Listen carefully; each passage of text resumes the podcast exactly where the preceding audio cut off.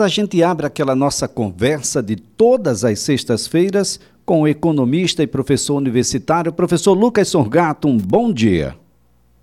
Bom dia, Elias. Bom dia, ouvinte. Bom, é o calote do calote do calote. Eu dou um calote nos precatórios para tentar dar um calote no Senado, que quer dar um calote no governo, enfim. De calote em calote, isso tudo sobra para o cidadão comum, professor? Com toda certeza, Elias. É golpe em cima de golpe, calote em cima de calote, né? Eu pago, eu devo, não nego, pago quando puder, foi o que Paulo Guedes praticamente disse logo na primeira vez que a gente falou desse, dessa ação dos precatórios, né? E Elias, todo mundo agora está tentando seu quinhão, né? Ou você está tentando ajustar todo mundo pensando no período eleitoral do ano que vem. Então, a PEC abre um espaço né, orçamentário e é o que vai ser feito. E esse espaço orçamentário, no primeiro momento, vai ser utilizado para o Auxílio Brasil. Evidentemente que o governo agora começa, como a gente fala, jogar para a torcida e coloca um aumento ou uma possibilidade de aumento que reposição salarial eu acho que de fato tem que acontecer, né, para o servidor público pelo menos, mas que, que tem algumas categorias que estão sem reposição há alguns anos, então a reposição tem que ter, a inflação ela aumentou mesmo nesse período de tempo, tá? Bom, e aí, o que é que vai ser feito, Lucas? A gente não sabe, porque a briga política é, ela está bem acirrada. Né? Ela está bem acirrada. Quem é que vai ter mais ou menos poder para poder desenvolver nesse momento? Bom, aí é esperar, Elias, para a gente saber como é que se desenrola isso. Bom, professor, a despeito dessa situação, os estados, que é onde as coisas acontecem, né? Começam a apresentar aí ah, os seus números, a expectativa, inclusive números oficiais já sobre o ano passado. Qual é a situação que se encontram aí o, os estados nordestinos, em especial aí o estado de Alagoas, em relação ao seu produto interno bruto? Elias, veja bem, a gente está aqui em novembro, todo ano, né, o IBGE divulga no mês de novembro o PIB dos estados e regiões em relação a dois anos atrás. Então, eu estou aqui em 2021, a gente tem aqui o resultado em relação a 2019. É um resultado importante, porque é o resultado que a gente vai usar de comparação para depois saber como que foi o ano da pandemia de 2020, o primeiro ano pós-recuperação, que é esse atual de 2021. Tá? É, então é muito importante esse dado. Então, 2019 é o que está dividindo a gente. Está dizendo o seguinte, ó, Lucas, como é que encerrou esse ano, que foi um ano, 2019, que o Brasil era para iniciar uma recuperação econômica. Então, só relembrando para o ouvinte, o Brasil em 2019 teve um crescimento do PIB de 1%. Tá? 13 estados da federação cresceram mais do que o Brasil em 2019, 13 estados.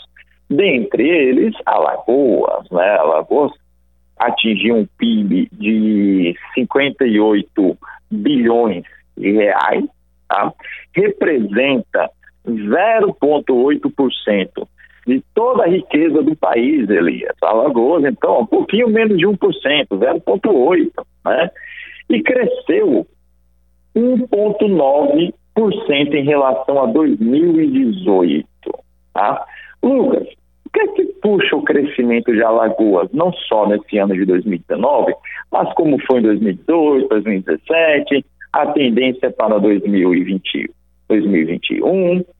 Agropecuária, Elias, agropecuária alagoana foi um dos destaques nacionais, né?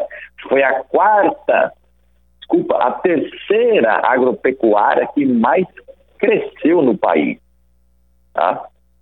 Cresceu 15%. 15%. Tá? Só Sergipe e Tocantins tiveram um desempenho agropecuário maior do que o alagoano. Mas, em tudo são flores, né? A indústria alagoana nesse período de 2019, Elia, caiu 2,9%. E serviços se manteve estável em 0%. Ou seja, em 2019, a gente já via uma situação para o estado de Alagoas mostrando o seguinte: olha, tirando a agropecuária, tudo vai mal. Tirando a agropecuária, tudo vai mal. Tá? Mas os estados nordestinos até que se destacaram. Você tem aqui os estados com grande fluxo de desenvolvimento nesse período, né? Sergipe, você tem aí um crescimento de 3%, você tem aí Ceará, um crescimento de 2%, Rio Grande do Norte. Então, o Nordeste em 2019 teve um bom desempenho na economia nacional, Elias. Bom, interessante, né? Essa situação, a, a, quando a gente fala em agropecuária, quem está na cidade não tem uma ideia muito clara a, do que significa agropecuária. Ah, bom, professor, quais são os itens ah, que são mais expressivos no quesito agropecuária? Olha, é, estado de Alagoas tem uma pequena variedade de itens, né? em relação à produção. Bom, cana-de-açúcar é extremamente importante ainda aqui no estado de Alagoas, né? Então, é, a gente nunca pode deixar de citar esse item. A gente tem aqui uma produção, Elias, crescente de laranja, uma produção crescente da pecuária, tá? A pecuária, Elias, teve um desenvolvimento aqui em Alagoas de 14% nesse período. Então, foi algo bem significativo, né? A gente tem uma produção temporária de abacaxi, de mandioca e de amendoim. Os eucaliptos também. Os eucaliptos, professor, já, já começaram aí a, a, entrar nessa discussão. A gente tem observado, quem consegue andar aí, principalmente aqui ah, por essa área aqui da Zona da Mata e do Norte, uma presença muito forte, substituindo inclusive plantações que anteriormente eram de cana. Exato. Então, o eucalipto, alguns anos atrás, Elias, ele surgiu como a panaceia do estado de Alagoas, o que finalmente iria substituir toda a produção supraenergética e Alagoas entraria no horizonte de desenvolvimento chinês. É, mas não é o que aconteceu, tá? Você tem os eucaliptos, tem a plantação, cresceu muito, por quê? Porque é um, um investimento de pelo menos oito anos. Você planta, tem que esperar oito anos, faz o primeiro corte, depois mais oito anos e você tem o segundo corte e depois disso você faz o replantio. A lógica do eucalipto é essa. Mas é o seguinte, Elias, é, a principal empresa para fazer o uso da plenitude desse eucalipto ainda não começou uma operação plena, tá? Então, os eucaliptos que se tem hoje, eles estão sendo utilizados ou para uma lógica de queima simples, né? Ou para uma exportação da matéria-prima bruta para fora do Estado. Então, assim, não está sendo ainda aquele remédio que a gente imaginava para a economia nacional, tanto é que ele nem aparece aqui na nossa questão do PIB, Elias. Ele é extremamente insignificante, porque de fato não tem um, um, um volume, né, um valor monetário decente para ele. Agora, professor, a soja já é uma realidade. A gente tem encontrado também algumas áreas ah, bem extensas aqui no estado com soja e commodity parece que passa a ser o é, é um, um, para o plantador, é um, o produtor é uma, uma situação mais cômoda porque você tem um, uma venda antes mesmo de plantar, você já sabe qual é a ideia mas isso para a mesa do brasileiro vai ser um sufoco, porque tem muita gente substituindo o feijão pela soja, o milho pela soja, enfim, a situação não vai ser nada fácil, professor. Olha, é uma situação muito ruim, mas é, a soja ela já começa a se tornar uma realidade sim aqui no estado, né? Já havia até estudos dizendo que o solo de Alagoas é um solo muito propício para o plantio da soja no país. É, e pelo que eu vejo, a soja também se destaca aqui no estado como criação de mudas. Então você faz o plantio e vende depois a muda, que é uma outra estratégia econômica para o uso da soja. Então é muito interessante isso, muito interessante mesmo, Elias. É, e ela é utilizada como uma forma de revezar o plantio de culturas e nesse revezamento você adicionar nutrientes na terra e poder assim ter uma melhor produtividade de cada uma das culturas. Então é muito interessante. É uma realidade, está acontecendo, tá? É, ainda em incipiente, a gente fazer uma, uma comparação, houve das Lucas, eu comparar com a cana, olha, comparado com a cana, todas as outras são incipientes, né?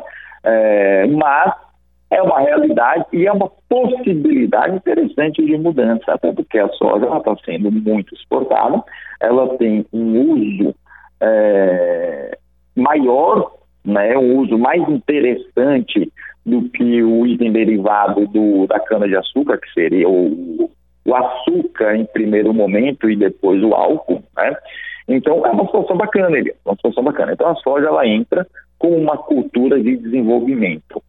Olha, mas o que é necessário para desenvolver não é só a mudança da cultura que a gente está plantando, mas sim a mudança da cultura empresarial também, né? Que eu tenho que ver como que eu vou pegar esse recurso, como é que eu vou desenvolver a minha empresa e minha região. Porque você tem é, estados aqui no Brasil, Elias, que são produtores de ou açúcar e álcool mesmo, ou da própria soja, que o desenvolvimento das cidades são muito superiores às nossas cidades que dependem do mesmo item de commodity, que é que muda cultura e o mindset empresarial.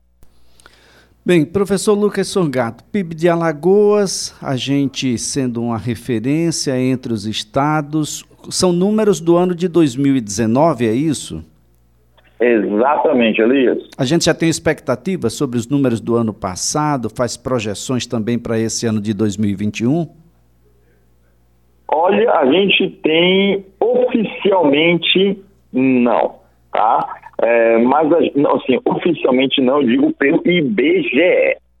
A gente tem publicações que não são feitas pelo IBGE, mas são estimativas realizadas pelo próprio estado de Alagoas. Tá? É, em 2020, a estimativa do PIB de Alagoas, divulgada pela CEPLAG, é que Alagoas vai ter uma queda de 1,56% do PIB. Tá? É a estimativa que foi feita pelo, pela CEPLAG junto com o IBGE. Comparado com o Brasil, o Brasil deve ter uma queda nesse mesmo estudo de 4%. Comparado com é, os outros estados, Alagoas apresentaria a quarta menor queda. Né? Então, aquela coisa, as estimativas oficiais, que é do BGE que tem que esperar dois anos, ainda não tem. Mas essa pesquisa ela nos dá um norte. E segundo esse norte, a gente tem uma queda, sim, mas uma queda menor do que grande parte das outras unidades federativas. Bem, há, há uma preocupação, de fato, e essa preocupação tem razão de ser, em face dos números da macroeconomia aqui no país, a números de inflação acima de dois dígitos, a taxa Selic chegando a dois dígitos, ou aproximadamente a isso. A, nós temos desemprego também acima dos dois dígitos, já mais de uma década aí praticamente, ah, e não tem perspectiva, parece, de que esses números arrefeçam, ah, mesmo com aquela situação da reforma da Previdência, mesmo com todas as flexibilizações que se fizeram e que se realizaram, que continuam a operacionar, ah, desonerando folha de pagamento, principalmente por parte das contribuições empresariais, e ainda assim a gente não viu o emprego que ficou a mais escasso, mesmo ficando mais temerário, professor? Elias, uma série de fatores acontecem no período. Né? Você tem uma reforma trabalhista é, que ao mesmo tempo depois vem com uma crise econômica grave, né, concomitante 2014, 2015, 2016, crise econômica e crise política, um cenário de recuperação. Você começa por uma pandemia, então as formas de emprego elas se tornam mais precárias. Pensando no seguinte, o pensamento vigente seria mais ou menos o seguinte: olha, é melhor você estar trabalhando e recebendo algo do que você estar desempregado, tá? É um conceito que se utiliza. Mesmo recebendo menos, ou sem direitos, ou sem normas, ou sem segurança. E, infelizmente, isso está começando a ficar mais internalizado. Por quê? Porque a pejotização ela está sendo praticamente aceita em todos os setores e todos os segmentos da economia. Né? Então, está se partindo para uma lógica mais de prestação de serviços sem garantias, com trabalhos muitas vezes mais complicados ou piores, e você tem aí um, um tecido social que não vai conseguir sobreviver a isso, Elias. Tá? Por quê? Uma, que, uma coisa é você estar tá no emprego e você tinha lá uma contribuição previdenciária que, no mínimo, depois de X anos, você tentava uma aposentadoria. Olha, agora isso vai ser mais complicado, porque o modo que está sendo construído, você está jogando essa responsabilidade para o trabalhador que mal está conseguindo sobreviver. É, futuro disso é complicado. Muito bem, professor Lucas Sorgato, vamos então aguardar um pouco mais. A, a situação não é absolutamente nada fácil, há uma instabilidade política muito grande. Ah, temos já informações sobre alguns países da Europa que já vislumbram aí uma possível nova onda de Covid-19. Parece que a gente não aprende aquilo que acontece por lá normalmente é replicado aqui e nós estamos abrindo tudo de qualquer forma, de qualquer jeito, e podemos ser surpreendidos um pouco mais adiante. E aí eu não sei até onde a economia consegue aguentar esses golpes e até onde a vida consegue aguentar esses golpes, professor. Exato, vamos ter que esperar um pouco para poder saber isso. Professor Lucas Sorgato, foi um prazer tê-lo aqui no CBN Maceió. Excelente final de semana, até a próxima sexta-feira. Até semana que vem, Elias e ouvintes. Abraço. Professor Lucas Sorgato é economista e professor universitário.